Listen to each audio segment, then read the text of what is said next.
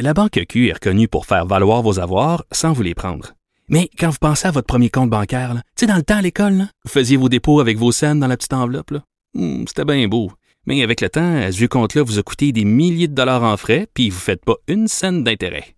Avec la Banque Q, vous obtenez des intérêts élevés et aucun frais sur vos services bancaires courants. Autrement dit, ça fait pas mal plus de scènes dans votre enveloppe, ça. Banque Q. Faites valoir vos avoirs. Visitez banqueq.ca pour en savoir plus. Cube Radio. Radio. Cube. Cube. Radio. Le retour de Mario Dumont.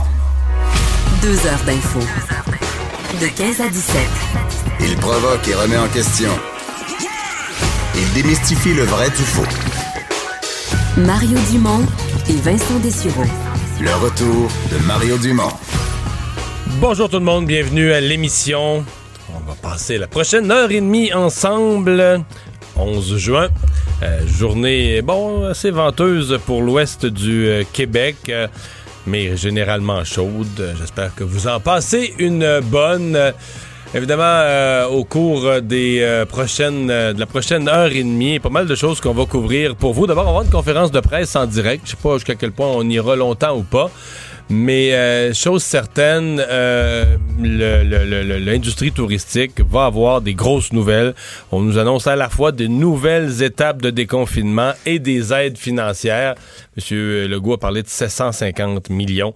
Donc, on va voir quel secteur ça touche, de quelle façon. Euh, il y avait même des rumeurs qu'on pourrait quasiment euh, subventionner les, les- les voyageurs eux-mêmes, les touristes pour voyager au Québec. Euh, Vincent, bonjour. Salut Mario. Quelle Alors- journée euh, de vent. hein? Je, pense que c'est un peu partout au Québec aujourd'hui, mais. euh, Ouais. euh, Mais à Montréal, c'est quand, même, quand même rare qu'en, Ouais. pleine, ville, à travers les bâtiments, on sent le vent aussi, euh, aussi fort. Et ça, c'est toujours une pensée pour les quartiers où c'est jour de récupération ou jour de poubelle. Et là, dans ce temps-là, à Montréal, ça part dans tous les sens. hein. Ça prend quelques jours avant de se nettoyer. D'ailleurs, on était tout près d'un incendie quand même important au euh, à quelques centre-ville. d'ici, ouais. Ouais, et euh, donc, évacuation du secteur là, près de, euh, donc dans le village, près de Place Émilie-Gamelin ici. Là, alors, un incendie d'un condo assez euh, majeur. D'ailleurs, on aura... Ouais, avec le vent, quand le vent souffle dans un incendie qui est bien pris, là, c'est, ça fait peur un peu. Hein. D'ailleurs, on a un chat là, réfugié d'une des Oui. sinistrés qui est à Cube. Alors, on a recueilli quelques, quelques personnes en détresse tantôt. Alors, euh, nouveau décès au Québec, 24, euh, c'est le, le bilan d'aujourd'hui. Le nombre de cas qui continuent à rester, quand même, de nouveaux cas continuent à rester bas. Oui, et encore, euh, on enlève de la pression au système de santé. Et ça, c'est des bonnes nouvelles. Euh, c'est 24 nouveaux décès, donc c'est quand même encore euh, plusieurs décès. Euh, on les ventile un peu là, de nos jours. 10 nouveaux décès dans les 24 dernières heures confirmés, auxquels on ajoute 14 décès survenus avant le 3 juin. Alors, ça donne un total de 24. 144 nouveaux cas. Donc, on voit qu'on tourne autour de ça depuis quelques jours maintenant. Moins 43 hospitalisations. C'est quand même un chiffre intéressant. Là, on est rendu dans les Celui-là. 800, là. 871. Donc, euh, honnêtement, il faut rappeler qu'on était à tout près de 2000 il y a peu de temps. Euh, on avait libéré là, à un certain moment 6000 lits, même un peu plus à un certain moment. Donc là, on s'entend pour l'équipement, euh, le personnel, c'est moins un problème. Trois personnes de moins aux soins intensifs. Près de 10 000 prélèvements. Là, on sait que l'objectif était de 14 000. En même temps, il y a moins de gens atteints, donc moins de gens qui ont Ouais. des symptômes mais, mais qui en vont fait, se rendre c'est, aussi. là. c'est là qu'il y a de la critique contre la santé publique parce qu'on avait dit quand il y aura moins de gens malades et tout ça, donc des gens qui se présentent spontanément, qui, qui font la démarche d'aller vers les euh, vers les lieux de, de- de- d'analyse, on aura une démarche proactive. Ce sera l'occasion pour la santé publique de dire, ben, je sais pas, mais on débarque dans une usine où il y a 1000 employés, puis on teste tout le monde ici, ou on, on va, on va faire des tests aléatoires pour vérifier, mais mettons que tu débarques dans une usine, je sais pas, dans l'ouest de Montréal, tu fais zéro cas. Mais là, ça te donne un nouveau portrait de dire, OK, la maladie est, est vraiment au ralenti. Si t'en trouves quelques-uns. Donc, c'est ça qu'on devait faire, tu sais, euh, dans différents milieux de travail, dans des lieux où on a des doutes, dans des lieux où il y a déjà eu un cas il y a quelques semaines. On veut, on veut savoir, est-ce que dans, dans ce coin-là, dans ce village-là, dans ce ville-là, est-ce que la maladie s'est vraiment résorbée à zéro complètement ou est-ce qu'il y a encore un petit peu de maladie qui traîne, contagion? Mais euh, ça, on semble pas être organisé pour le faire. Mais on est peut-être sur le point là, d'un virage. Monsieur Oui. Arruda, souvent, on dénote que sur le- la façon de faire, ça, on s'en vient peut-être avec des, des nouvelles manières. Parce que les, les endroits où on fait des tests, je veux dire, c'est quand même très organisé. Alors, ça prend un certain temps euh, placer tout ça.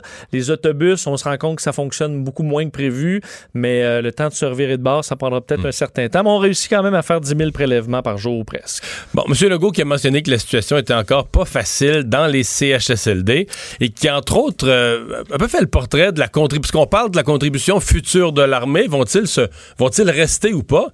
Mais ça n'avait pas été dit aussi clairement avant aujourd'hui qu'ils se sont déjà largement retirés, là, les militaires. Oui, et euh, M. Legault euh, n'est pas nécessairement ravi de. En fond, on le sent euh, qu'il n'est pas nécessairement d'accord avec le fédéral sur le dossier des soldats. Euh, M. Legault qui rappelle que c'est difficile en CHSLD. D'ailleurs, autant nous, on est dans la, dans la communauté, là, on, on est rassuré, on voit les cas diminuer, mais euh, on en parle d'encore 1126 résidents infectés. Parce qu'il y en a déjà eu 5000. Mais c'est que c'est moins, là. C'est 1000, mais 1100 personnes des CHSLD infectées. Ça veut dire que pour quelques jours, semaines encore, c'est des dizaines et des dizaines et des dizaines de décès, là. Oui. Si on n'aura jamais des bilans à un, deux décès. Tant, Avant un bout de temps. tant que tu as autant de personnes très âgées, malades, qui sont euh, infectées. Parce qu'on a, euh, je veux dire, un taux de décès élevé là, chez la, la- évidemment des résidents en CHSLD qui sont dans certains cas malades. Euh, donc, ben, qui sont malades. 218 résidences encore infectées. Alors, M. Legault d'un, qui rappelle que les, on cherche 10 000 préposés. D'ailleurs, ça commence lundi, là, les, les, les cours. Oui, mais c'est drôle. J'ai vu tantôt je sur Twitter, j'ai vu passer une femme qui connaît quelqu'un qui me connaît, qui, qui, qui a partagé ça, qui avait une espèce d'émoticône là, ou de, de gif, là, tout heureux, les bras dans les airs. Je viens d'être accepté. Donc, ça me dit que présentement, il y a des gens qui se font dire T'es accepté, tu te présentes, tu te présentes lundi prochain. Donc, euh, on est dans ce processus-là où des gens reçoivent la, la- la nouvelle. Oui, il faut aussi, parce que je c'est quand même compliqué. D'habitude, tu donnes ton deux semaines pour quitter ton emploi pour ceux qui ont des emplois encore. Euh, je veux dire, embarquer dans Ah, des c'est cours dernière à minute. quelques jours, euh, c'est effectivement... Mettons, t'apprends, t'apprends jeudi midi que lundi, lundi matin, tu commences une formation. En fait, que tu commences une nouvelle, Nouvelle vie. vie, là. oui. Une formation de trois mois, puis ensuite un emploi là, pour peut-être les 20 prochaines années, c'est vite. C'est vite. Donc, euh, et ça, bon, ça va régler le problème, dit M. Legault, mais à partir du 15 septembre. Donc, d'ici là, on a besoin des soldats.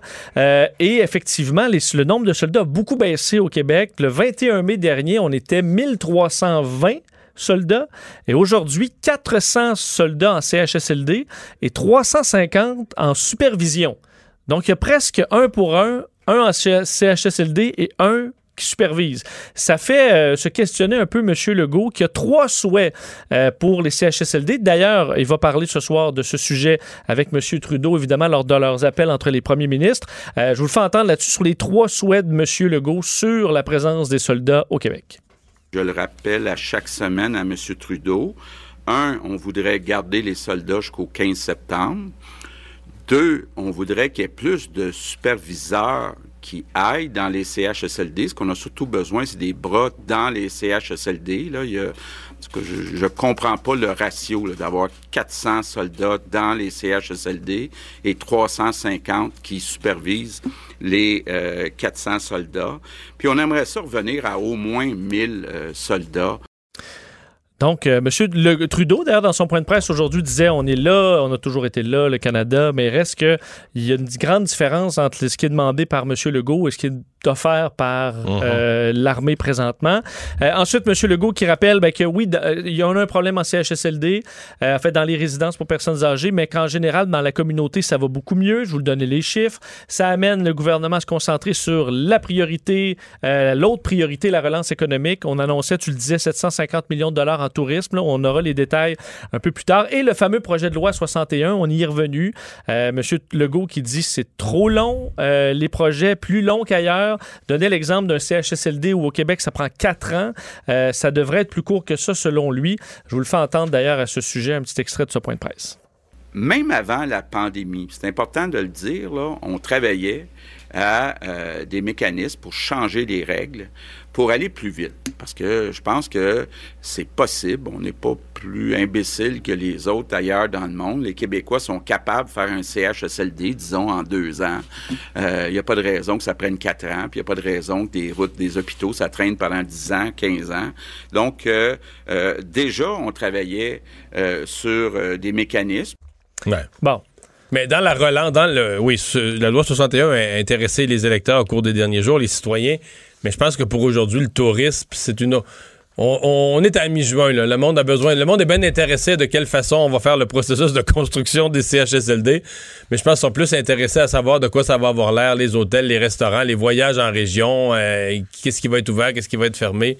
J'ai l'impression que la conférence de presse de 3h30 est plus collée sur le l'état d'esprit du Québécois De moyen. Monsieur, madame, tout le monde, euh, effectivement. Donc, on verra les, euh, les détails très Ouais. attendus. Et Vincent, dans cette conférence de presse, il y a un autre point majeur qui en est ressorti. En fait, je pense que pour certains citoyens, ce sera le point le plus majeur. Parce qu'on a, on a amené le docteur Arruda sur la fameuse deuxième vague.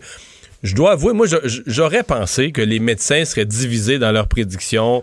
Euh, oui, peut-être, probablement, c'est un risque, mais je suis un peu surpris. Les experts sont tellement unanimes et fermes à dire il n'y a pas de façon de l'éviter. Il y aura une deuxième vague. Toutes les conditions sont là.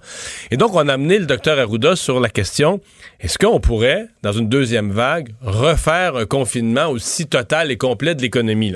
Oui, et on comprend que non, c'est pas le plan. Euh, donc, on ne pré- c'est pas ce qu'on prévoit. D'ailleurs, comme aux États-Unis, on a dit la même chose aujourd'hui. Euh, donc, le, le- le- un deuxième confinement, comme on l'a vécu, c'est pas ce qui est prévu là. Je pense que ça va rassurer bien du monde. Euh, oui, ça m'a surpris un peu aussi parce que qu'on ait qu'on n'a pas de plus de médicaments contre le, le- Alors que, par contre, ce qu'on a maintenant, des nouvelles pratiques, euh, on est beaucoup plus habitué euh, de se laver les mains, de garder nos distances, même s'il y a il y a un relâchement. Les masques sont pas loin. Euh, donc, Ouais, période- Là-dessus, moi, je suis quand même euh, sur le relâchement. Je suis partagé, je suis un petit peu du bord des citoyens. C'est-à-dire que, tu sais, quelque chose que tu sais, mais que tu relâches parce que c'est plus dangereux, mais tu le sais que ça peut être dangereux. Je sais pas comment m'exprimer, là, mais je veux dire, de la minute que ça va redevenir. Mettons que tu annonçais les cinq prochains jours, là, mets au bulletin de nouvelles le nombre de cas, il est repassé de 150 à 300, à 500, à 900, à 1700. C'est- tu sais, Ça se peut que les masques, tu sais, les gens en ont déjà un masque. Bon, là, ils le mettent pas, ils laissent la petite Ouais. table à côté de la Bon, on porte les a reçus, là. Tu sais, ça a pris des semaines, mais là, on, ça, les, on les a reçus, sont- sont là. Donc, à mon avis, ce serait pas comparable qu'en beaucoup moins de temps, genre en 24 heures, la discipline pourrait revenir totale et entière là, de la distanciation, du masque, parce que le relâchement est probablement dû à un- peut-être une erreur, là, mais à un faible nombre de cas, ou en tout cas un sentiment que la maladie circule moins.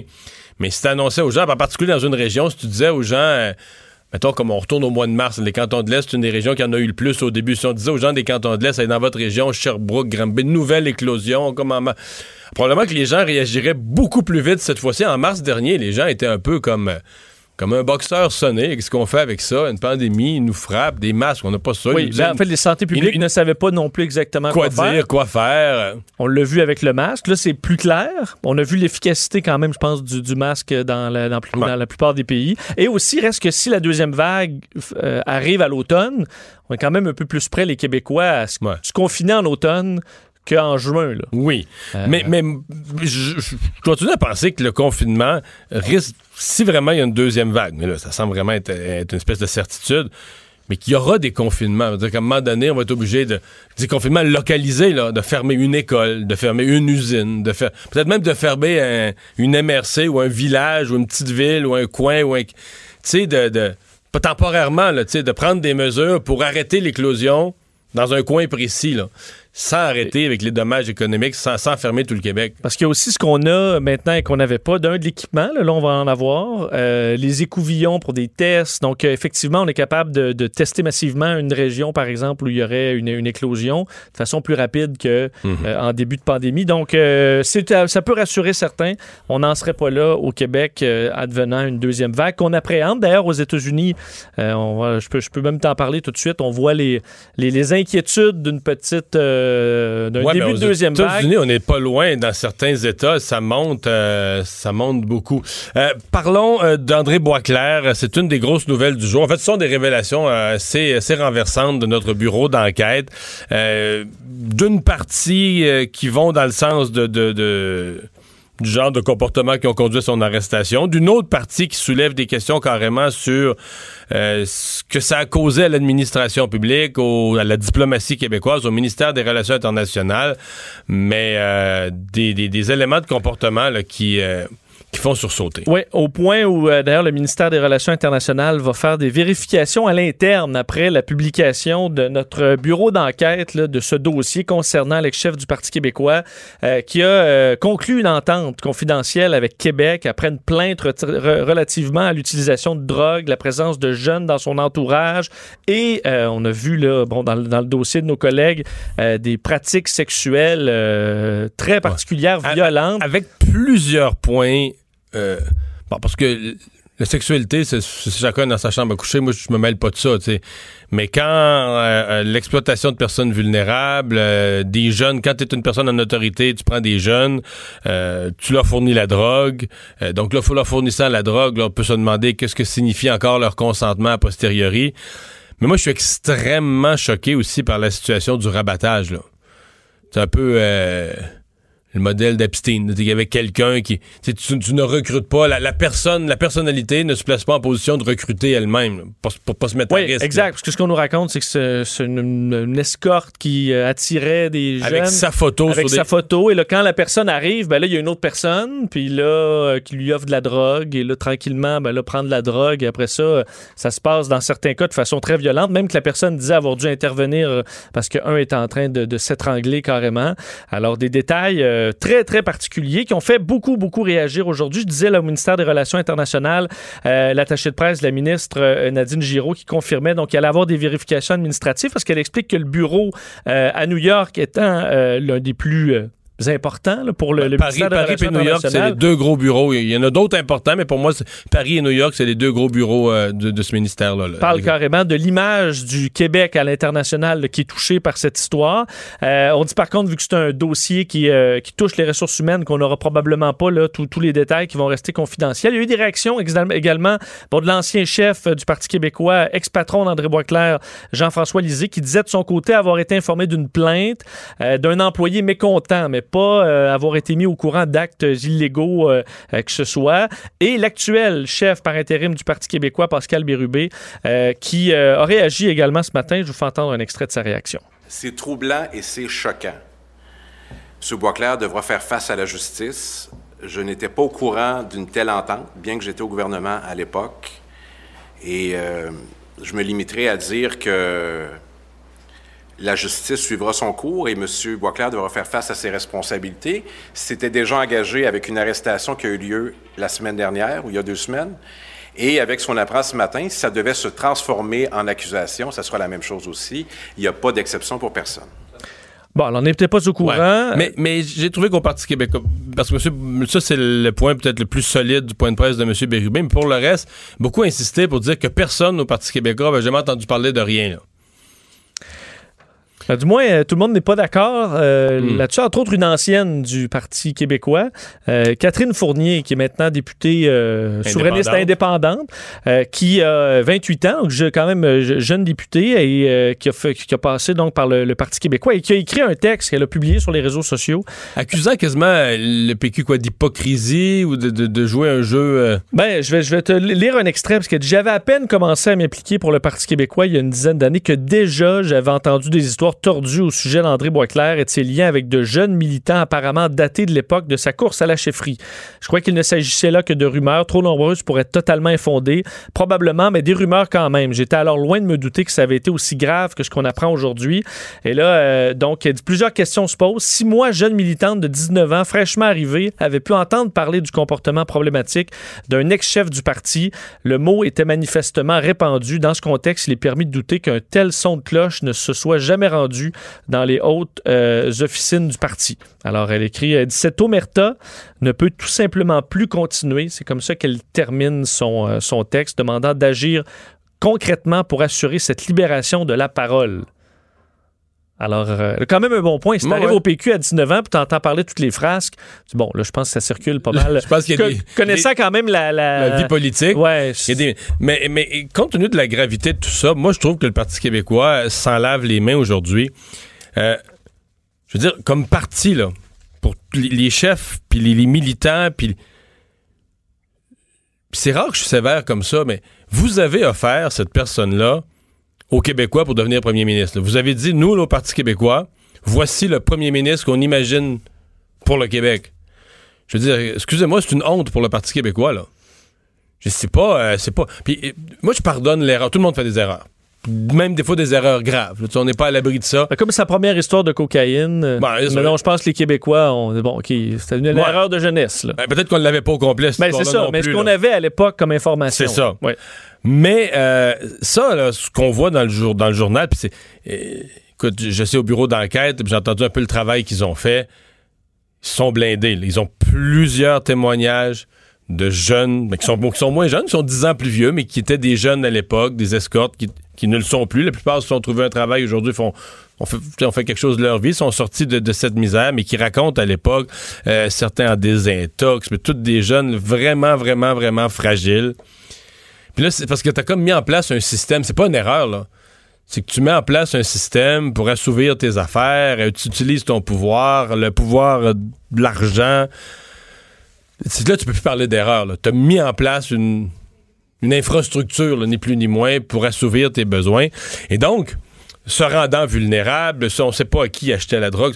Et donc, que le Parti québécois se soit présenté devant les Québécois puis dire ben, regarde, c'est le premier ministre. Pour nous, le premier ministre, ça devrait être lui, là. C'est pas, c'est pas banal. Tu peux pas juste t'en sauver. dire, Oh, était pas au courant, puis c'est pas grave. Puis aujourd'hui, je voyais Pascal Bérubé qui parlait de toutes sortes d'autres affaires, la langue française. Non, non, non. Il n'y a pas de langue française aujourd'hui. Demain, la langue française. Ouais. Un Mais- de vos anciens chefs. euh, Mais c'est parce que Ébranle parce que le le fait Québec. d'être chef, c'est de dire vous l'avez proposé en disant voici là, la personne. Si les Québécois vous avez écouté, il aurait été premier ministre. c'est vrai. On aurait voulu ça? Parce qu'aujourd'hui, tu imagines le scandale si c'était. On parlait pas d'un ex-chef politique, mais mais un ex-premier ministre. Ça, c'est sans savoir est-ce que des gens auraient pu le faire chanter pendant, tu sais, entre-temps. C'est tout ça, Ah oui, les on se dangers. retrouve à- avec euh, des dettes à New York sur euh, on sait pas qui. Là. Ouais. On sait pas. Alors, Enfin. effectivement, curieuse histoire, évidemment. On, en- on aura probablement plus de détails éventuellement. On va revenir donc sur euh, les, euh, la présence de la COVID euh, chez nous et euh, bon les chiffres, les données, Euh, la question qui était posée hier aussi depuis quand ça circule au Canada? Parce que là-dessus aussi il y a des questionnements.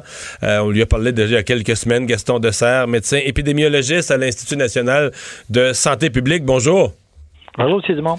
Bon, euh, euh, juste un commentaire sur les, les- les chiffres que M. Legault donnait. Quand on dit euh, il reste encore 1100 personnes issues des CHSLD euh, qui sont atteintes, on a raison de conclure que c'est de mauvaise augure. là, dire, le- le- les pays qui sont arrivés à zéro, un, deux décès par jour, là, presque rien, on n'arrivera pas à ça bientôt. Nous autres, avec cette donnée-là, elle est, elle est tragique. là. Autant de personnes âgées malades, c'est de mauvaise augure.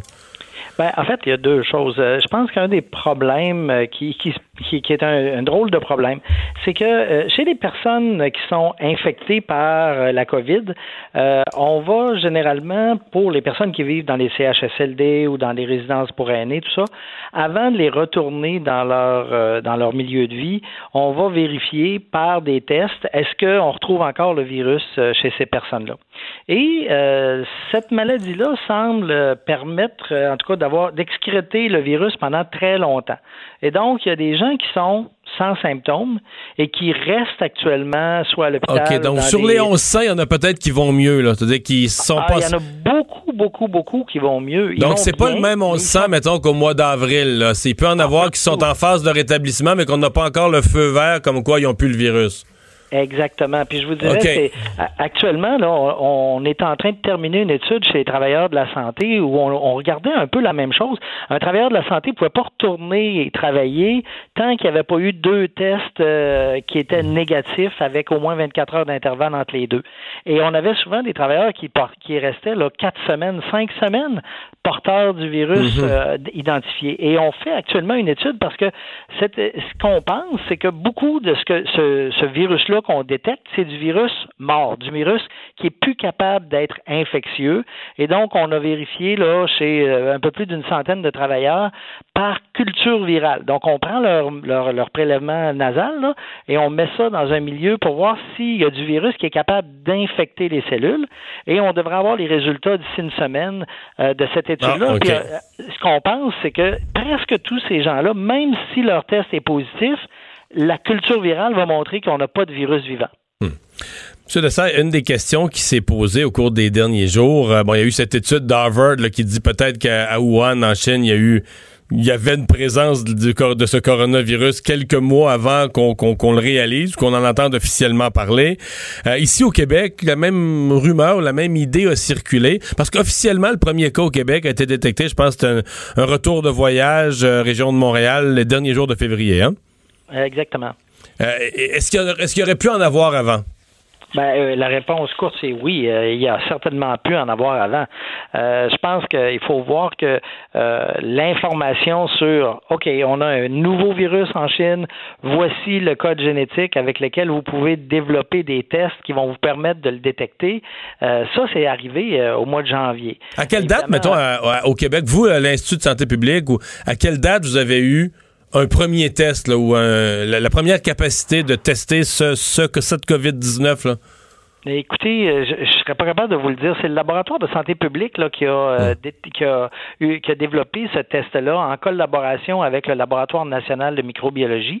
Puis même au tout début, là, chaque cas qui était détecté au niveau provincial, dans chacune des provinces, devait être envoyé au laboratoire national à Winnipeg ah pour confirmation. Alors c'est c'est sûr que dans les tout débuts, là, les tests n'étaient pas abondants. C'était des petits euh, nombres. On n'était pas, on pas à 10 000, 14 000 par jour. Là. Oh, loin de là. Mm on l'oublie, euh, on l'oublie vite. Donc vous dites c'est possible qu'il y ait eu des retours de voyage ou des gens malades qu'on n'avait ni test ni connaissance précise euh, du, du virus et puis qu'ils l'ont tout simplement eu là? Exactement. C'est sûr que, euh, vous savez, euh, au tout début, euh, on s'attendait à avoir des cas qui, allaient arriver de Chine.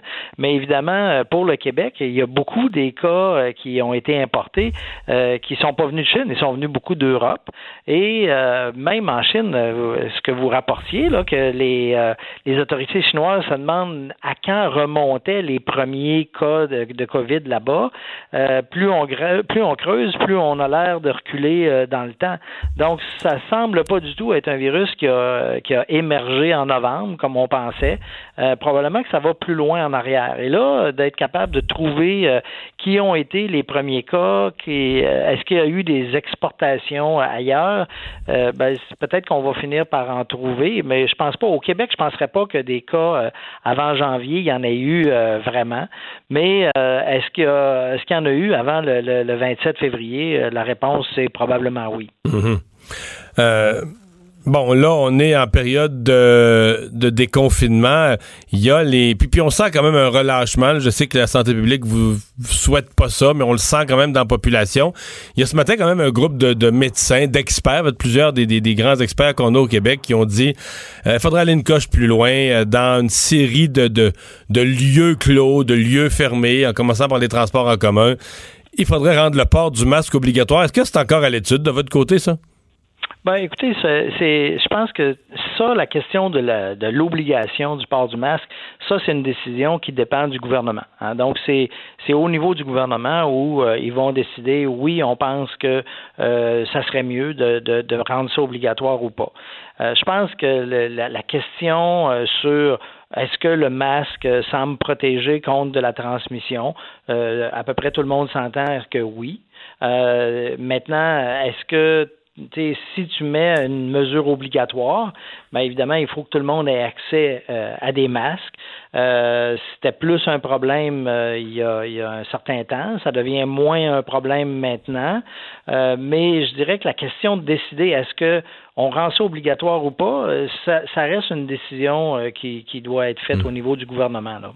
Est-ce qu'à l'INSPQ, vous avez un modèle? Parce que là, on parle de deuxième vague. En même temps, le docteur Arruda a dit tantôt, il serait à moins d'une catastrophe. C'est pas du tout envisagé de, de confiner tout le Québec. On dit, on aurait pas là une approche plus, euh, plus ciblé sur des lieux, des endroits. Euh, euh, est-ce que vous avez, euh, est-ce qu'il va y avoir une espèce de modèle de statistique de suivi? Parce que mettons qu'on arrive, je sais pas, mettons que ça continue à bien aller puis qu'on descend en bas de 100 cas. Je pense que ça tombera jamais à zéro. On en aura toujours quelques-uns, on va rouler avec ça pour déterminer à quel moment, bon, mettons qu'on roule à 50 cas par jour tout l'été, la journée qu'il y en a 63, je pense pas qu'on prend en panique.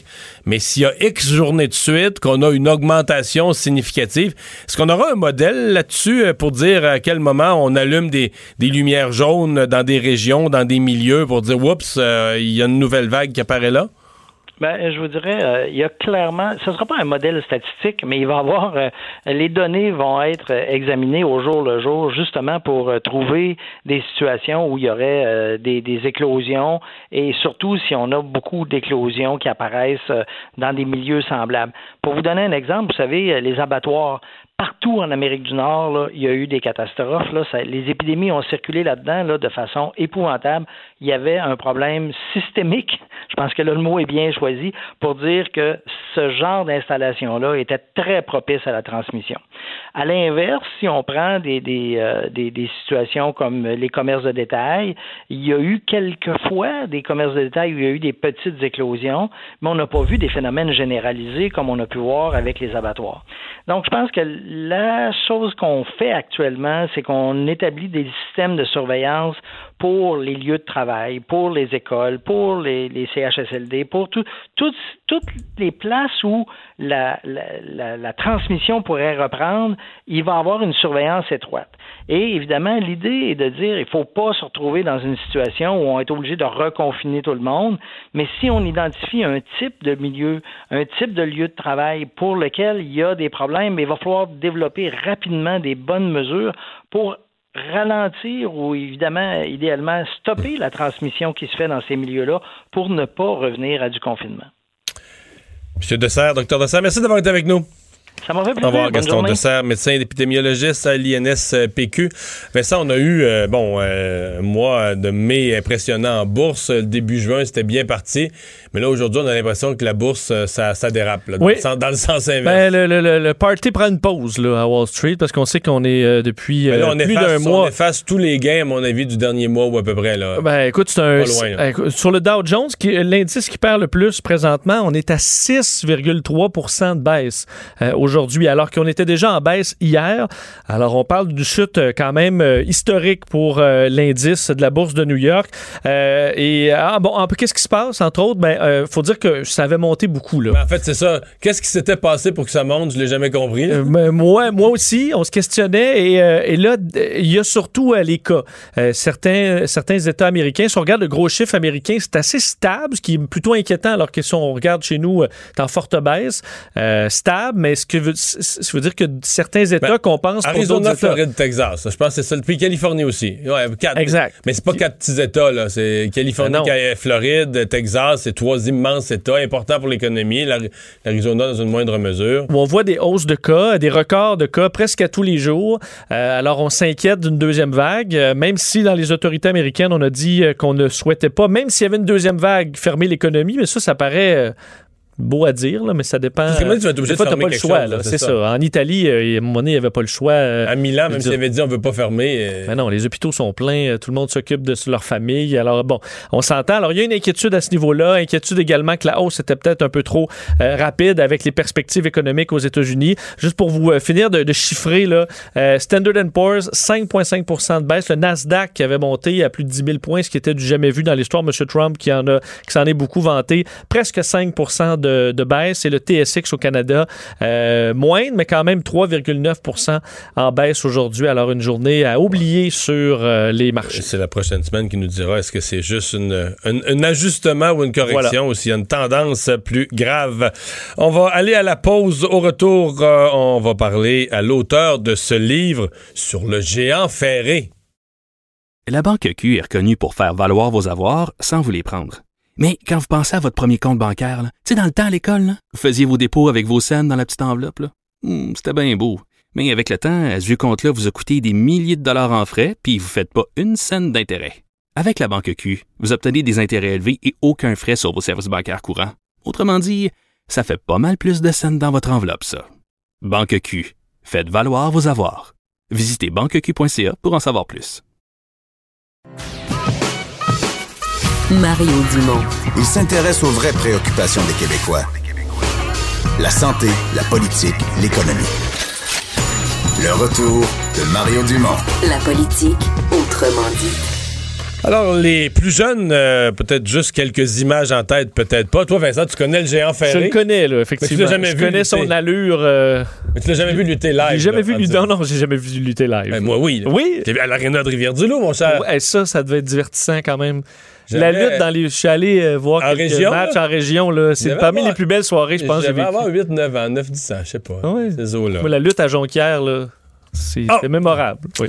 Alors, euh, l'auteur de cette biographie, euh, le géant ferré, la huitième merveille du monde, euh, qui est aussi euh, un des deux champions des antipodes de la lutte, euh, qui est un podcast ici sur Cube Radio. Patrick Laprade, salut. Salut, salut, comment ça va? Ça va bien. Euh, bon, ouais, t'as t'as écrit plus qu'une fois là, sur le thème de la lutte, mais là, c'est la première fois que tu fais un personnage? Euh, non, on a écrit euh, la, la, la, la biographie également de Maurice Maddox. Ah, ben oui, c'est vrai, c'est vrai, c'est bien trop vrai. En 2015. Je m'en souviens donc, très bien la- ça. La deuxième, ben oui, la deuxième biographie là, qu'on fait. Mais Mad Dog était plus connu du public. Il y avait eu une émission de télé, des publicités. Le géant ferré, euh, ben des gens, même les gens plus vieux l'ont vu lutter, mais bon, en entrevue là, avant les matchs un peu, tout ça, mais c'est dire que c'est un personnage plus qu'on a gardé plus énigmatique que Mad Dog. Ben écoute, c'est deux personnages différents, ça c'est sûr et certain.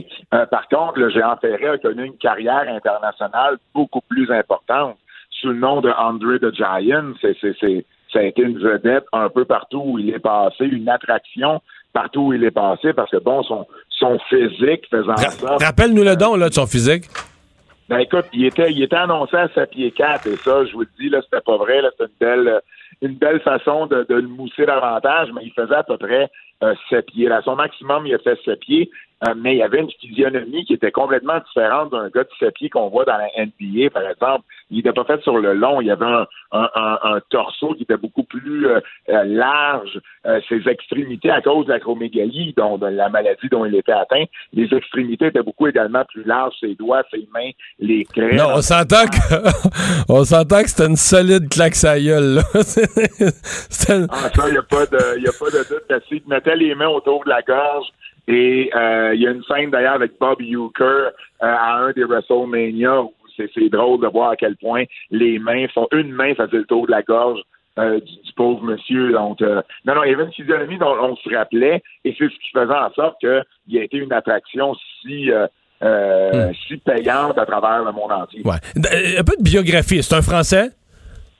C'est un Français né dans un petit village à Molien, euh, une heure au nord-est de Paris, euh, qui est euh, qui a commencé à lutter en France, qui avait lutté d'ailleurs en Afrique, au Japon, un peu partout en Europe, avant d'arriver ici. Qu'est-ce qui l'a amené au Québec? 1971. Ah ben Lutte Grand Prix, euh, qui était la, la, la promotion des Vachons et d'Edouard Carpentier ici, en avait entendu parler à cause de Frank Valois, un autre ancien lutteur qui euh, œuvrait beaucoup en France à l'époque. Et ben ils l'ont fait venir ici. Donc la première place de lutter en Amérique du Nord, ça a été ici à l'auditorium de Verdun, euh, le 1er juin 71. Puis est-ce qu'il a habité Montréal? Est-ce que le, le plus gros de sa vie a habité Montréal? Il a habité? Ben écoute, il a habité Montréal euh, toutes les années 70. Il est déménagé euh, en Caroline du Nord, à Ellerby, en 1979. C'est là qu'il est demeuré jusqu'à son décès en 1993. Donc, il y a eu un pied à terre longtemps, longtemps à Montréal. Euh, par contre, euh, il est revenu à, dans les années 80, il est revenu à plusieurs occasions parce que, bon, euh, Lutte internationale, qui était la promotion des années 80, il en était le, le, le, le cofondateur et, et un des partenaires d'affaires dans les, euh, dans les premières années. Est-ce qu'il était riche? Ah, ben oui. Ah Ben oui? oui. dans, dans, les, dans les années 70, il avait fait le, le, livre de record Guinness, pas à cause de sa taille ou de sa grosseur, mais bien à cause du fait que c'était le lutteur le mieux payé euh, à ce moment-là. Euh, et puis, euh, dans les années 80, lorsqu'il y a eu sa grosse rivalité avec Hulk Hogan à la WWF, 87-88, mais là, on parle de millions de dollars là, qu'il a fait. OK. Euh, ouais, ça, c'est ça, on peut dire, c'est le summum de sa carrière. Là, les... Je me souviens pas de tous les détails, mais des WrestleMania, dont l'événement principal, c'était est-ce que Hulk Hogan pouvait battre le géant Andre the Giant, puis là, finalement, Hulk Hogan l'a soulevé au bout de ses bras. C'est comme, c'est dit que c'est un moment iconique de la, de la lutte, là. Ah ben absolument. Il y avait tellement de mensonges de raconter autour de ce de, de, de cette finale-là. Ah oui? Euh, Hogan, ben oui, Hogan euh, aurait été le premier à le soulever. Euh, puis bon, les deux étaient les deux étaient invaincus. Puis il y avait 93 000 personnes Dans le fond, il y avait 79 000 personnes. Hogan avait été défait, le géant avait été défait. Les deux, c'était la première fois que les deux s'affrontaient. C'était aucunement le cas. Les deux affrontés d'ailleurs à Montréal en 1980 au Fait qu'il y avait plein, de- plein d'éléments faux dans la promotion de ça, mais ça marchait pareil. Ben oui, ben oui, parce que ben, tu sais, les gens, il n'y avait pas l'Internet dans le temps pour aller vérifier les, euh, les déclarations qu'on faisait à gauche et à droite. Puis d'ailleurs, juste te rassurer, il y a l'Internet maintenant, puis ça n'a pas tué les faussetés. Au contraire. mais, mais notre livre, d'ailleurs, on s'est fait, euh, on- un de notre buts, c'est justement de débâtir, démystifier les, les légendes urbaines, les mythes, les légendes racontées autour euh, du géant, puis s'assurer que la vraie histoire soit racontée là, une fois pour toutes. Je je te pose une question sur le. le, le- le- Non, Est-ce que toi, tu l'as déjà rencontré, personnellement? Malheureusement, non. Je l'ai déjà vu lutter euh, au forum quand j'étais jeune, mais je l'ai jamais rencontré. OK. Euh, parce que, euh, probablement que dans tes recherches, tu as une réponse à ça. Il y avait quand même une réputation là, quand il se promenait en région que c'était pas le plus sociable, là, que c'était pas, que pas un être, euh, comment dire, que c'était pas une, une vedette naturelle d'aller signer des autographes, le contact avec le monde. Ça, c'est vrai ou c'est pas vrai, ça? C'est vrai puis c'est pas vrai. Ça dépend à quel moment de sa carrière Oh, euh, OK. c'est arrivé. Quand, quand dans les- au début des années 70, euh, je crois qu'il était beaucoup plus facile d'approche. Euh, dans les années 80, euh, Il s'est plus écœuré, là. Ben, ce qu'il faut comprendre, c'est que le géant, là, il pouvait pas se cacher en dessous d'une casquette et d'une paire de lunettes soleil. Hein? Euh, Ouais, y a ça. donc, lui, euh, lui euh, peu importe où il sortait, il se faisait souvent pointer du doigt, achaler. Euh, tu sais, les gens n'arrêtaient pas. Puis, à un moment donné aussi, la douleur qu'il avait, plus en plus qu'il vieillissait, il y avait une douleur immense, faisait en sorte qu'il était un peu plus euh, facilement irritable. C'était pas toujours évident. Donc, il est devenu un peu plus solitaire là, dans les Douleur, années 80. douleur parce que sa, sa maladie là, que tu as nommée tout à l'heure entraîne de la douleur ou douleur à cause des, des blessures de, de lutte et tout et tout? Un peu un peu des deux, mais surtout la, la maladie, l'acromégalie. Il y avait il y avait encore des poussées de croissance dans les semaines, dans les mois avant qu'il décède. Et quand il y en avait, là, il, sortait de douleur. La- L'alcool était devenu euh, un, un- un médicament pour lui. Il buvait plus juste pour avoir du plaisir. Il buvait par nécessité parce que là, ça, ça, ça lui permettait de faire passer la douleur un peu là, dans les dernières années. Toi qui connais tout sur la lutte et ses histoires, euh, t'as appris des choses en, écrivant? Parce que veux, veux pas quand t'écris, là, tu fouilles plus, puis plus que plus, puis plus à fond, puis tu parles à des gens.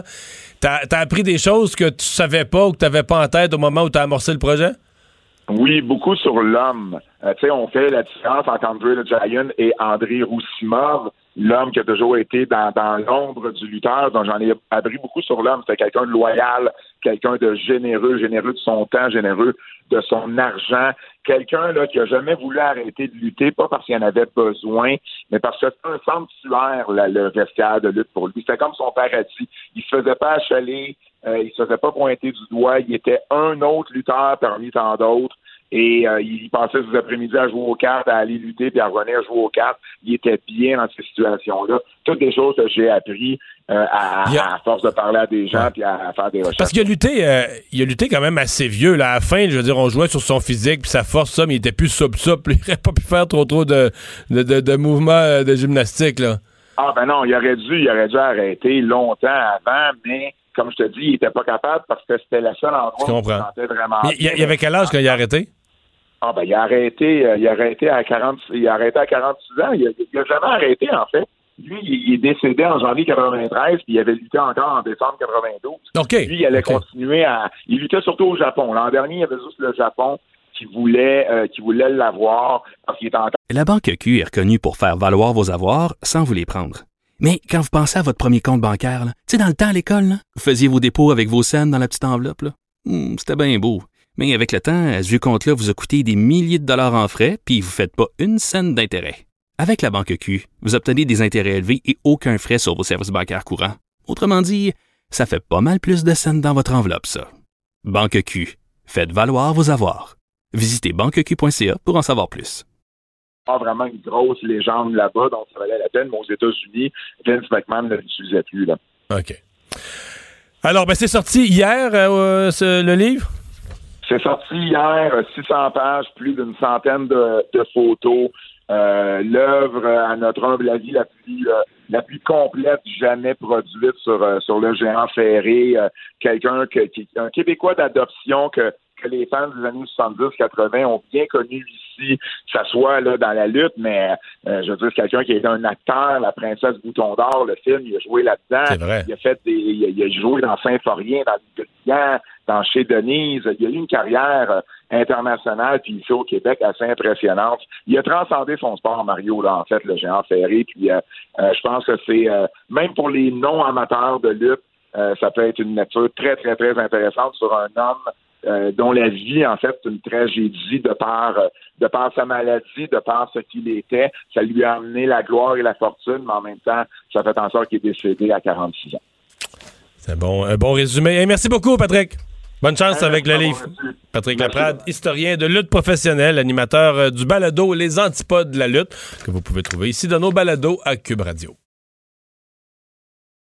La Banque Q est reconnue pour faire valoir vos avoirs sans vous les prendre. Mais quand vous pensez à votre premier compte bancaire, tu sais, dans le temps à l'école, vous faisiez vos dépôts avec vos scènes dans la petite enveloppe. Hmm, c'était bien beau. Mais avec le temps, ce vieux compte-là vous a coûté des milliers de dollars en frais, puis vous ne faites pas une scène d'intérêt. Avec la banque Q, vous obtenez des intérêts élevés et aucun frais sur vos services bancaires courants. Autrement dit, ça fait pas mal plus de scènes dans votre enveloppe, ça. Banque Q, faites valoir vos avoirs. Visitez banqueq.ca pour en savoir plus. Le retour de Mario Dumont. Pour nous rejoindre en studio. Studio à commercial cube.radio. Appelez ou textez. 187 Cube Radio. 1877 827 2346.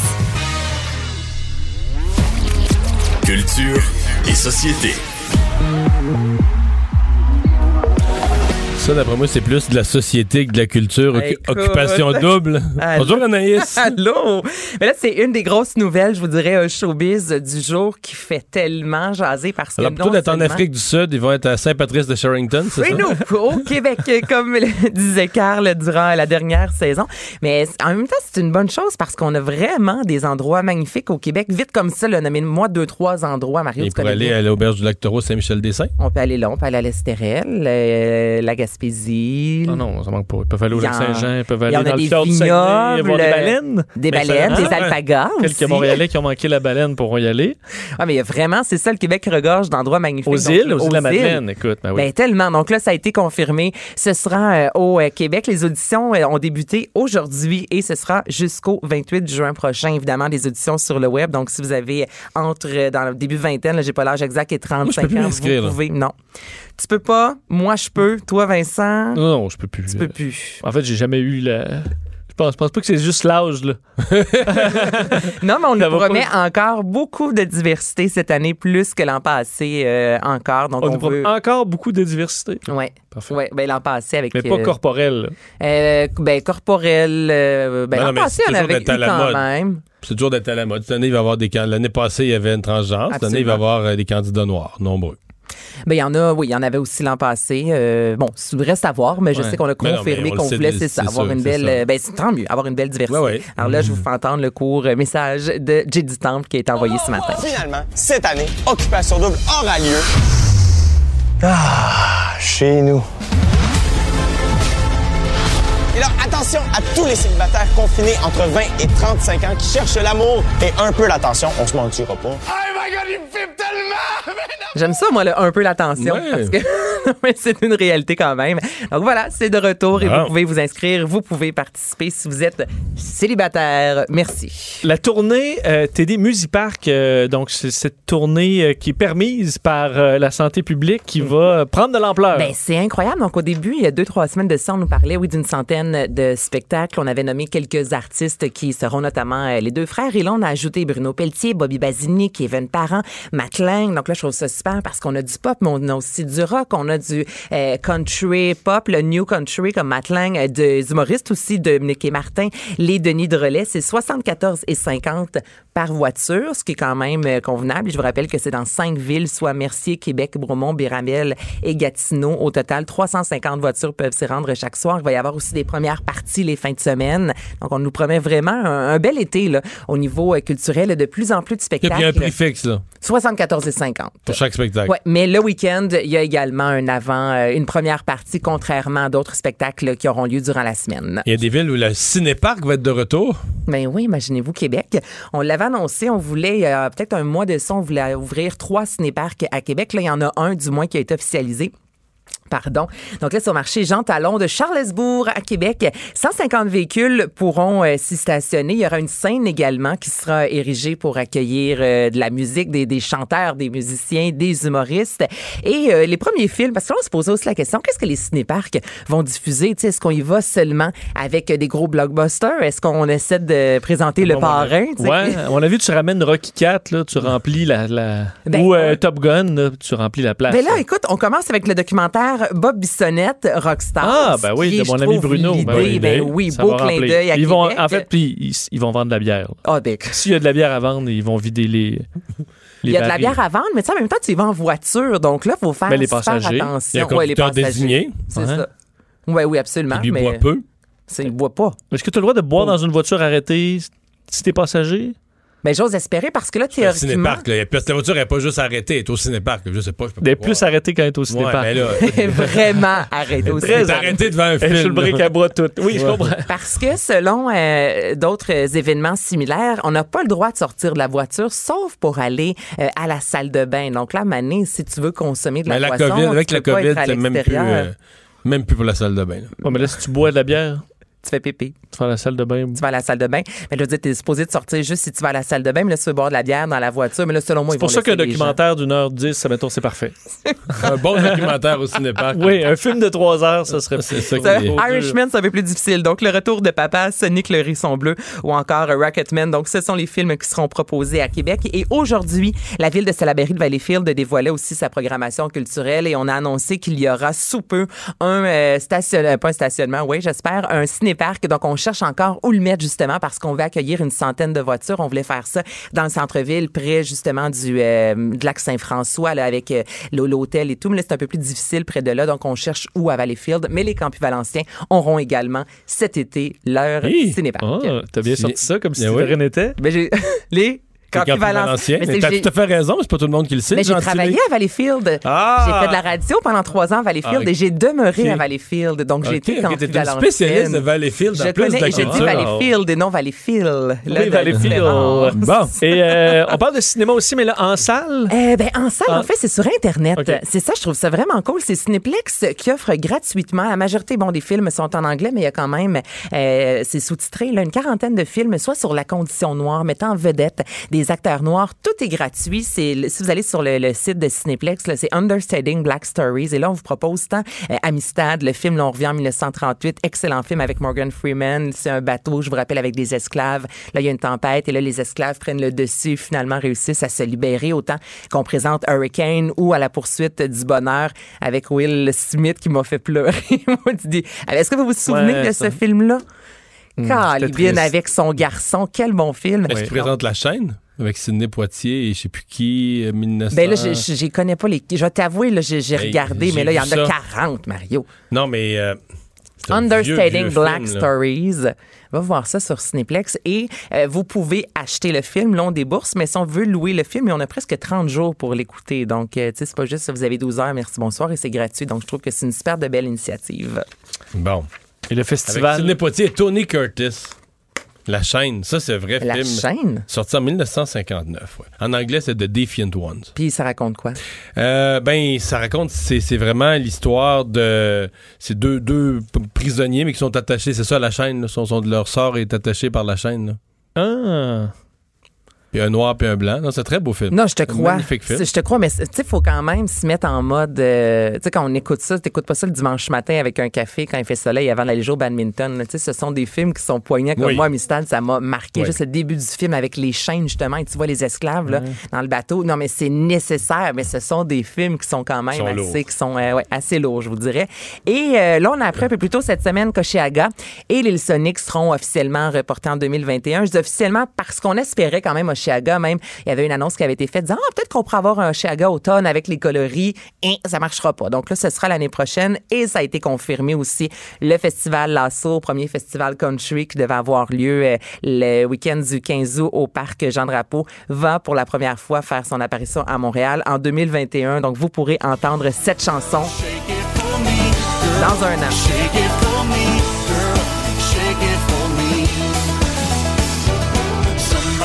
Luke Bryan et là, deux têtes d'affiche seront de retour. Ça, c'est une bonne nouvelle. Et une petite dette sur Bruce Willis? Ben oui, euh, rapidement, Bruce Willis qui vient de signer trois nouveaux films avec la société de production IFF. Il a déjà fait 17 films avec eux. Donc, au total, ce sera 20 films qui auront, euh, qui auront, euh, qui, qui va faire, qui va jouer, en fait, avec euh, cette grosse compagnie-là. Et ce sera durant la prochaine année. Là. Donc, on a peut-être moins vu Bruce Willis dans les dernières années, mais là, on nous promet des films euh, mettant de l'avant la, la police. Euh, il va jouer aussi un avocat. Bref, si vous aimez Bruce Willis, sachez qu'il sera sous peu de retour à l'écran, lui qui s'est fait plus timide. Merci Anaïs. On va aller à la pause et dans un instant, on vous présente cette chronique hebdomadaire sur vos finances personnelles. La Banque Q est reconnue pour faire valoir vos avoirs sans vous les prendre. Mais quand vous pensez à votre premier compte bancaire, tu sais, dans le temps à l'école, vous faisiez vos dépôts avec vos scènes dans la petite enveloppe. Hmm, C'était bien beau. Mais avec le temps, à ce compte-là vous a coûté des milliers de dollars en frais, puis vous ne faites pas une scène d'intérêt. Avec la Banque Q, vous obtenez des intérêts élevés et aucun frais sur vos services bancaires courants. Autrement dit, ça fait pas mal plus de scènes dans votre enveloppe, ça. Banque Q. Faites valoir vos avoirs. Visitez banqueq.ca pour en savoir plus. Mario Dumont. Il s'intéresse aux vraies préoccupations des Québécois. La santé, la politique, l'économie. Le retour de Mario Dumont. La politique autrement dit. Votre instabilité économique vous inquiète? Conseils, opportunités, stratégies. Pierre Roy et Associés, syndic autorisé en insolvabilité, trouve avec vous des solutions concrètes pour améliorer votre situation en moins de 48 heures. Pierre Roy et Associés, fier de vous offrir ce segment conseil, votre santé financière. pierreroy.com.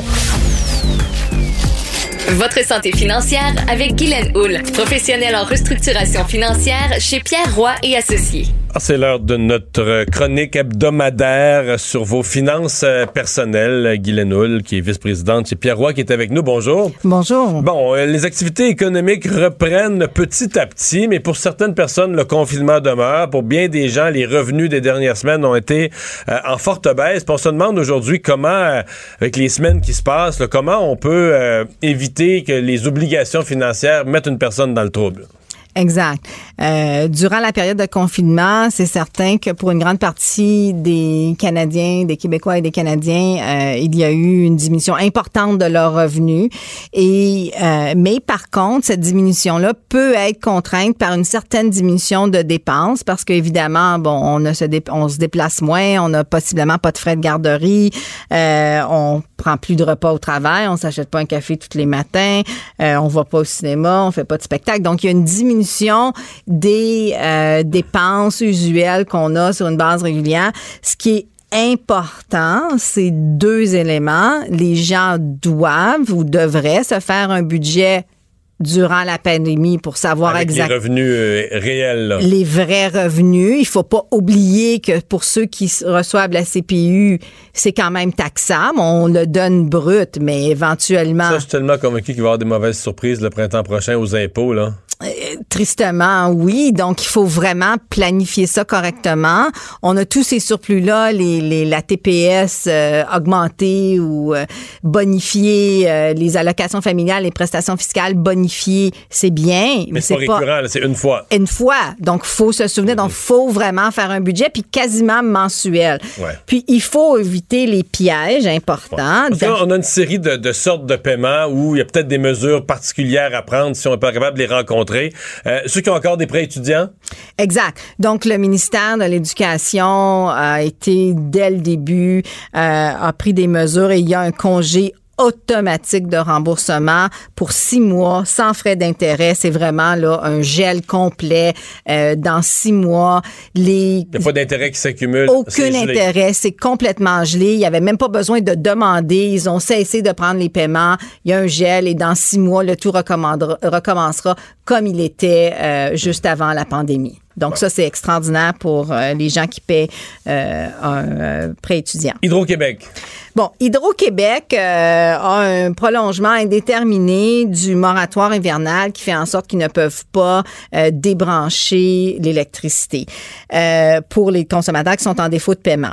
Les, par contre, euh, même si les frais de retard sur les factures sont suspendus, la dette n'est pas éliminée, les retards demeurent, les intérêts s'accumulent. Donc, la dette grossit sur En une gros, si on a l'argent pour payer, il n'y a pas d'intérêt à utiliser inutilement ces reports-là. Il n'y a rien qui s'efface, il n'y a rien qui est... Exact. Et d'ailleurs, Hydro-Québec insiste fortement sur le fait que vous devriez prendre des arrangements pour rembourser vos frais, les, les frais d'électricité qui ne sont pas payés. Si on est vraiment mal pris, il n'y aura pas de débranchement. Exact, On exact. peut- on peut Mais c'est un moratoire, important de réaliser que c'est un moratoire avec un prolonge- prolongement indéterminé. On sait que maintenant la vie devrait reprendre une certaine normalité. Y avoir une fin, là. Il y a une fin, Ouais, ça. c'est pas pour toujours. Bon, les plus compliqués, là, les dettes d'impôt. Bon, les dettes d'impôt, euh, on est quand même chanceux. Le gouvernement a décidé que les, les impôts pour l'année 2019, pour les gens qui devaient de l'argent, euh, ces impôts-là ne devront être payés que au plus tard le 31 août 2020 Plutôt que le 30 avril. plutôt que le 30 avril. Aucun intérêt, aucune pénalité. Pour les gens qui font des acomptes provisionnels, bon, qui devaient en faire pour le 15 juin, ce montant-là d'acompte provisionnel est reporté au 1er septembre. Toujours se souvenir que les acomptes provisionnels, évidemment, sont basés sur l'année antérieure et euh, si on prévoit ne pas faire le même revenu, ce qui pourrait être la réalité de plusieurs gens, communiquer avec Revenu Québec et avec Revenu Canada pour diminuer exactement selon les revenus que vous allez avoir. Mhm. Euh, les prêts hypothécaires, ça, les banques avaient ont été interpellées par M. Trudeau. Elles ont fait des annonces dès le début de la crise qu'elles ont don- donné une chance aux gens. Exact. Et les institutions financières ont quand même été euh, ouvertes à la demande de- du premier ministre. Mais par contre, il faut réaliser encore une fois que ça ne vient pas à zéro prix. Les intérêts continuent de s'accumuler. Il peut y avoir un repart jusqu'à un maximum de six mois, dépendant des institutions financières.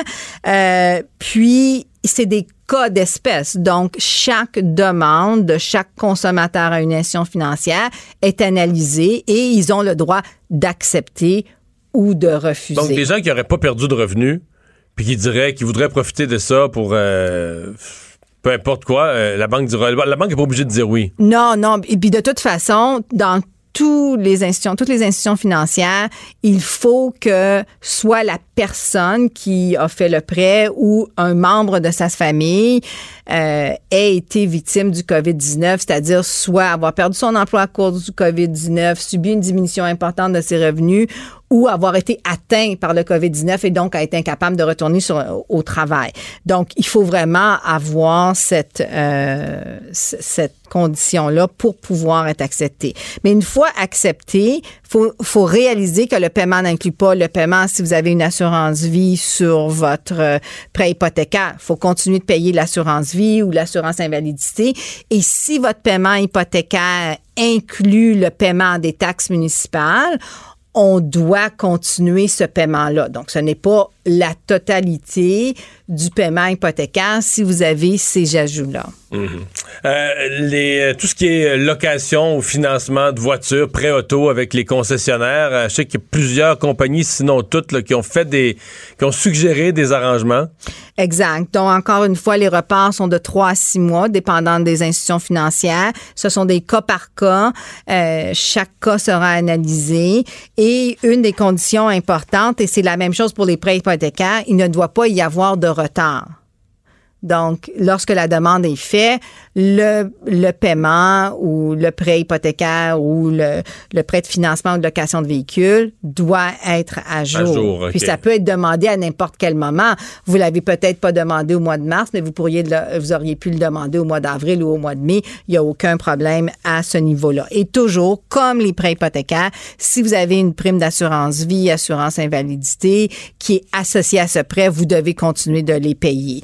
Mais Puis évidemment. c'est- pas, c'est pas un congé, c'est pas un cadeau du mois, là. Non, non. s'en retourne au bout de. On, ra- on Soit- rajoute des mois à l'autre bout, là. Exactement. Donc, il retourne à la fin du contrat, donc le contrat pourrait être euh, prolongé. Pour certaines institutions financières, ils vont tout simplement répartir le paiement sur les mois qui vont rester après le repart et les intérêts continuent toujours de, de s'accumuler. Mhm. Il est important de noter que pour les prêts hypothécaires et pour les prêts de financement ou de location de véhicules automobiles, bien souvent, les gens vont se réveiller à la fin du repart avec un paiement mensuel qui est plus élevé parce que les intérêts vont s'avoir accumulés et D'ailleurs, toutes les institutions financières le mentionnent, c'est que l'individu qui demande un repart va se retrouver dans une situation où elle va payer plus que ce Hmm. qu'elle avait originairement euh, signé comme contrat. Pas de cadeau.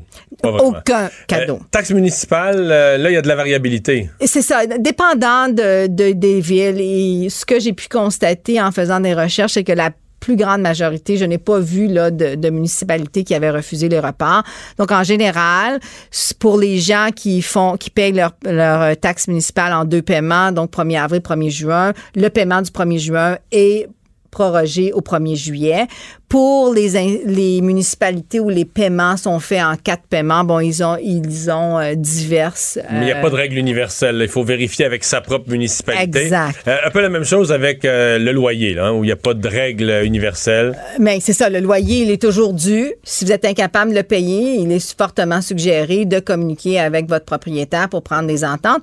Une chose est certaine, par contre, c'est que le propriétaire ne peut pas vous expulser durant la période de la pandémie, mais le loyer demeure dû. Donc ça, c'est Hmm. important. La Banque Q est reconnue pour faire valoir vos avoirs sans vous les prendre. Mais quand vous pensez à votre premier compte bancaire, tu sais, dans le temps à l'école, vous faisiez vos dépôts avec vos scènes dans la petite enveloppe. Hmm, C'était bien beau. Mais avec le temps, ce vieux compte-là vous a coûté des milliers de dollars en frais, puis vous ne faites pas une scène d'intérêt. Avec la Banque Q, vous obtenez des intérêts élevés et aucun frais sur vos services bancaires courants. Autrement dit, ça fait pas mal plus de scènes dans votre enveloppe, ça.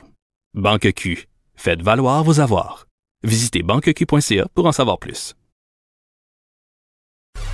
Le retour de Mario Dumont, le seul ancien politicien qui ne vous sortira jamais de cassette. Mario Dumont et Vincent Dessureau. Cube Radio. La conférence de presse est en cours depuis une douzaine de minutes sur le tourisme et sa reprise au Québec. Vincent, t'as écouté le début? Oui, euh, la ministre du Tourisme, Caroline Proux, qui annonce donc euh, un plan de relance, 753 millions sur deux ans euh, pour le tourisme au Québec. On peut écouter d'ailleurs un extrait de cette annonce. Le retour à la normale prendra du temps. Mais le plan financier présenté aujourd'hui par notre gouvernement assure un avenir rempli d'espoir pour tous les acteurs de l'industrie touristique, aussi bien dans nos centres urbains, grands et petits, que dans les régions du Québec. C'est donc avec beaucoup de fierté que j'annonce aujourd'hui un plan de relance touristique doté d'une enveloppe de près de 753 millions de dollars sur deux ans qui va agir sur trois fronts. Alors, ces fronts, il y en a plusieurs. Euh, D'ailleurs, bon, on disait que la première phase là, du, du déconfinement touristique, c'était bien déroulé, qu'on pouvait euh, rêver à un bel été. Alors, on annonce l'ouverture des zoos, des jardins le 17 juin. Visite également d'artisans, des fermes touristiques, euh, excursions maritimes dès le 1er juillet. Euh, Là, on encourage un peu les Québécois. L'idée que chacun reste dans sa région, c'est plus vrai du tout. Ben là, ça se termine là, entre autres, parce que Mario, dans les, il y a plusieurs annonces un peu techniques là, pour les hôtels, euh, les, les gens dans le milieu, les entreprises touristiques. Mais pour monsieur, madame, tout le monde, on va vous aider aussi, euh, puisqu'on remet 20 millions de dollars à des programmes pour vous donner des rabais là, pour aller voyager au Québec. Euh, entre autres, un 25% de rabais pour des forfaits d'Explore Québec, où normalement, on envoie des gens en avion dans des- des régions un peu plus éloignées. Là, ce sera pour des voyages terrestres, là, mais quand même pour explorer, visiter. Alors, des rabais. des forfaits offerts à 25 de rabais. Oui. C'est le consommateur qui bénéficie Où de l'aide. là-dedans deux nuitées et deux attractions touristiques d'une région. Également des passeports pour aller visiter sa région. Plus tu prends d'attraits, plus tu as un rabais. Donc deux attraits, 20% 30% 40% Et euh, carte avec la CEPAC, carte annuelle à 50% Alors différentes mesures qui sont annoncées par euh, Caroline Prou, euh, M. Fitzgibbon qui, est à, qui détaille présentement la ministre de l'Économie. Merci Vincent. On va tout de suite enchaîner avec Emmanuel Latraverse. Bonjour Emmanuel. Bonjour. Alors, euh, ouais, André Boisclair aujourd'hui, là, qui fait les nouvelles, pas pour les bonnes raisons. Évidemment, il avait été arrêté euh, il, y a, il y a deux semaines. Mais là, on, on- on était dans l'après là, de sa vie politique. Mais là, on est revenu vraiment avec des, vraiment des, des, des faits qui touchent sa carrière politique et sa carrière comme haut fonctionnaire. Ouais, des révélations troublantes et je pense choquantes là, pour les gens euh, qui ont euh, qui ont découvert là, le dossier monté par nos euh, par nos collègues là, du Journal de Montréal et du bureau d'enquête. Essentiellement deux deux grands axes autour de ça. De un, pendant que Monsieur Boisclair était en chef du Parti québécois, pendant qu'il était député, les témoignages vraiment troublant, dérangeant de, de, prostituées euh, à Montréal qui expliquent que Monsieur euh, Boisclair euh, les faisait venir en groupe, euh, qu'ils étaient nombreux, qu'il leur fournissait de la drogue, et que les échanges sexuels là, tournaient souvent à la à la violence, là, à tel point que l'un d'entre eux soutient avoir été obligé d'intervenir parce que l'un des garçons était attaché et avait de la misère à respirer. Là. Et puis l'autre euh, qui fait état d'une plainte et d'une entente confidentielle euh, avec M. Boisclair euh, suite à des, des allégations de conduite inappropriée là, alors qu'il était délégué général du Québec à New York. Alors tout ça, ça, ça soulève beaucoup, beaucoup, beaucoup de questions. De un, pourquoi personne n'a jamais fermé l'alarme? Est-ce qu'il y avait eu un aveuglement volontaire là? Euh, quand on entend que la chef de cabinet, Mme Marois, était au courant qu'il y avait une plainte contre M. Boisclair, mais n'a pas posé de questions. Le ministre qui était responsable des relations internationales à l'époque, Jean-François Lisée aussi. Euh, puis le même rapport qu'on se demande quand il a été élu chef du Parti québécois, est-ce qu'on a fait des vérifications? Est-ce que est-ce qu'on a enquêté? Est-ce que est-ce qu'on s'est posé là, des questions sur son sur la probité de son de, son comportement lorsqu'il avait une vie privée là. Mm-hmm. Mais en fait, moi, je trouve que le Parti québécois aujourd'hui euh, s'en lave les mains, gère ça. Bon, se fie au fait que bon, on est en fin de session, il y a la COVID, il y a beaucoup de nouvelles, il y a du déconfinement, il y a toutes sortes d'affaires pour espérer que ça passe. Mais euh, moi, je trouve que le Parti québécois s'en lave les mains. C'est très grave pour ce parti-là. C'est le, je l'ai dit plus tôt dans l'émission, c'est le candidat que eux, comme parti, ont soumis à la population en disant voici, nous, on pense que ça devrait être lui le premier ministre. C'est ça. Et, ça, et, il faut dire que déjà pendant la course à la direction, M. Boisclair avait été obligé, euh, avait fait face à des allégations d'usage de cocaïne, etc. Bon, il avait dit que c'était des erreurs de jeunesse, mais on n'a pas posé de questions, on n'a pas enquêté, euh, on n'a pas fait de vérifications. Euh, je veux dire, c'est quelqu'un qui avait vraiment des comportements euh, illégaux, là, parce que des, des drogues dures, de la prostitution, tout ça, c'est illégal, là, faut pas, faut pas l'oublier, là. Est-ce que vraiment, sous prétexte qu'il était vu comme le vent de renouveau, d'enthousiasme auprès d'une nouvelle tranche de la population, là, qui faisait rêver le Parti québécois qu'on a qu'on a volontairement fermé les yeux là-dessus. Là. Et moi, je comprends qu'à cette époque-là, c'est plus comme maintenant. Maintenant, n'importe qui se lance euh, en campagne électorale, euh, décide d'être chef d'un parti, sa garde rapprochée va l'asseoir dans un chalet pendant une fin de semaine, puis euh, il va falloir ouvrir tous les garde-robes, sortir tous les squelettes, tout mettre sur la table. C'est peut-être pas comme ça dans ce temps-là, mais il y avait déjà des gros, gros doutes qui entouraient la vie privée de Monsieur de Monsieur euh, Boisclair. Il y avait déjà des, questions sur, des gestes illégaux. Et moi, ce que je trouve très grave, c'est cette espèce de d'aveuglement, là, alors qu'il était délégué général du Québec, on fait une entente confidentielle dont on ne parle pas, on enterre tout ça et après ça, on lui donne un beau poste à quoi, 175 000 dollars par année, là. Oui, à la COMEX, euh, la, la, commission d'évaluation des projets, alors que son prédécesseur gagnait 90 000. Lui, on lui a donné une job, on lui a donné 175 000 pour aller faire un travail, puis le monsieur Contassé en gagnait 90. Donc, on, on lui donnait comme le double de son prédécesseur. Puis la cerise sur le Sunday, c'est qu'on savait même pas où il travaillait. Il y avait un bureau à Québec, les gens là ne l'avaient jamais vu. Puis il y a des journalistes qui avaient fouillé à l'époque parce qu'ils disaient qu'il y avait un bureau à Montréal, puis on ne trouvait pas l'adresse. Mais s'il avait, si son comportement était et la plainte était assez sérieuse pour qu'on ait une entente de confidentialité avec lui, qu'on le fasse quitter euh, New York, euh, etc. Comment ça se fait que finalement on se retourne puis on lui donne un beau parachute doré à Montréal? Mais aujourd'hui, François Blanchet a passé. Voulu continuer à le protéger. Oui, mais c'est Yves-François Blanchet qui était ministre de l'Environnement à ce moment-là et qui a donné aucune entrevue aujourd'hui. C'est pour ça que je dis qu'au Parti québécois, tout le monde semble se, laver passablement les mains.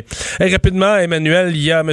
Trudeau ce matin qui est allé plus loin que jamais là, sur le racisme. Il a dit le racisme systémique, il est partout, dans toutes les régions du Canada, dans toutes les institutions, dans tous les systèmes, même dans mon gouvernement, il est partout.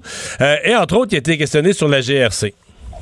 Oui, parce que euh, c'est vrai que M. Trudeau est allé plus loin que jamais et il a fait quand même une, une, pédagogie très adéquate pour ceux qui y croient de ce qu'est la, discrimination systémique. C'est une discrimination que la moyenne, que la, euh, majorité ne voit pas, qui est, qui est cachée, mais qui a des impacts.